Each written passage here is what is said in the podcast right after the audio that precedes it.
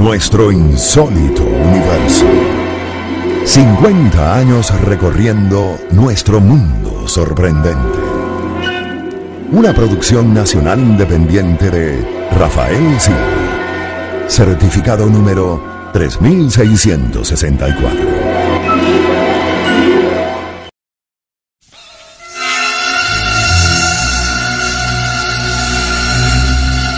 29 de julio de 1932, dos reporteros alemanes, J.M. Houghton y Joachim Brand, entran a una taberna en la zona portuaria de Hamburgo. Con rostros desencajados miran al reloj de pared. Indica las 5 de la mañana. Luego revisan sus propios relojes pulsera.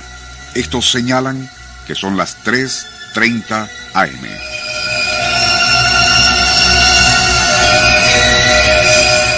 Piden entonces al encargado que les sirva algún licor bien fuerte.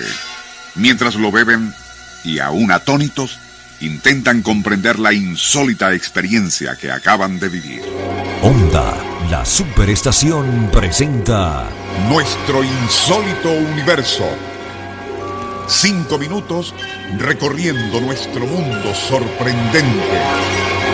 Una producción nacional independiente de Rafael Silva certificado número 3664. Aquellos dos periodistas habían sido enviados por una revista de Hamburgo para realizar un reportaje sobre la intensa actividad industrial y portuaria de la ciudad alemana. Más o menos a las 3 y 15 de la madrugada ya habían terminado y recogían su equipo para marcharse cuando ocurrió.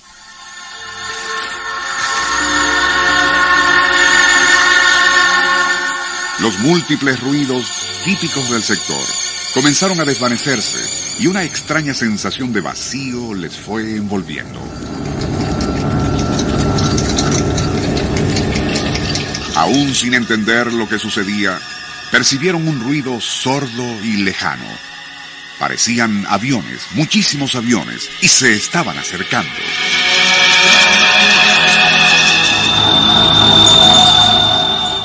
A medida que el ruido de aquellos aviones aumentaba, comenzaron a escucharse también sordas explosiones.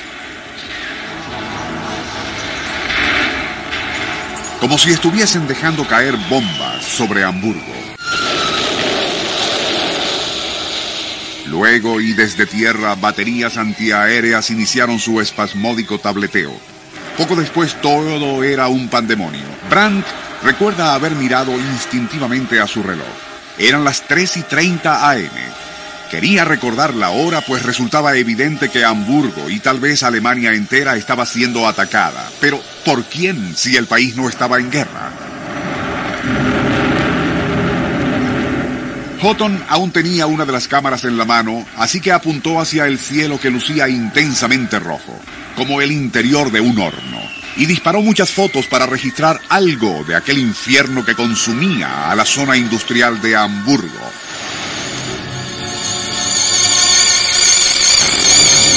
Eventualmente, y en la misma forma inexplicable como había comenzado, aquellos ruidos se fueron apagando.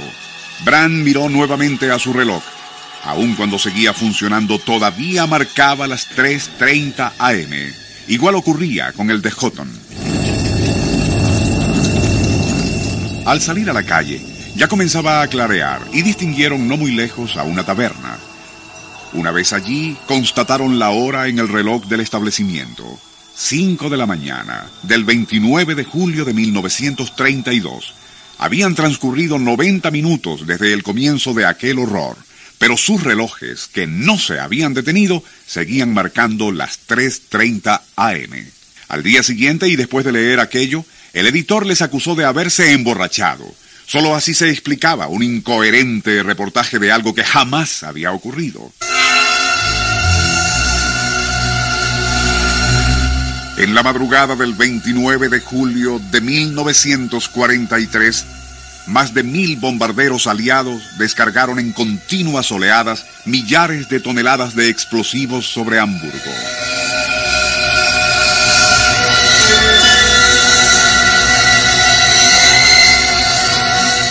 El más devastador de los ataques ocurrió exactamente a partir de las 3.30 am y se prolongaría hasta las 5.